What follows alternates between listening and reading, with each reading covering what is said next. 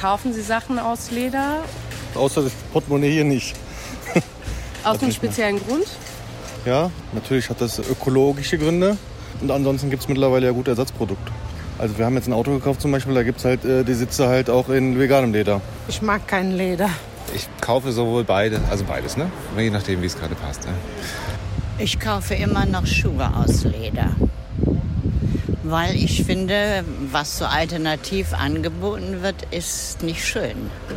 Aber ich kaufe so selten Schuhe. Ich glaube, das ist zu entschuldigen. Ja, weil ich sie angenehm finde vom Material her und weil sie sowieso anfallen in der Produktion. Und würden Sie auch mal veganes Leder ausprobieren? Eigentlich nicht. nie. Habe ich noch keinen Bedarf gesehen.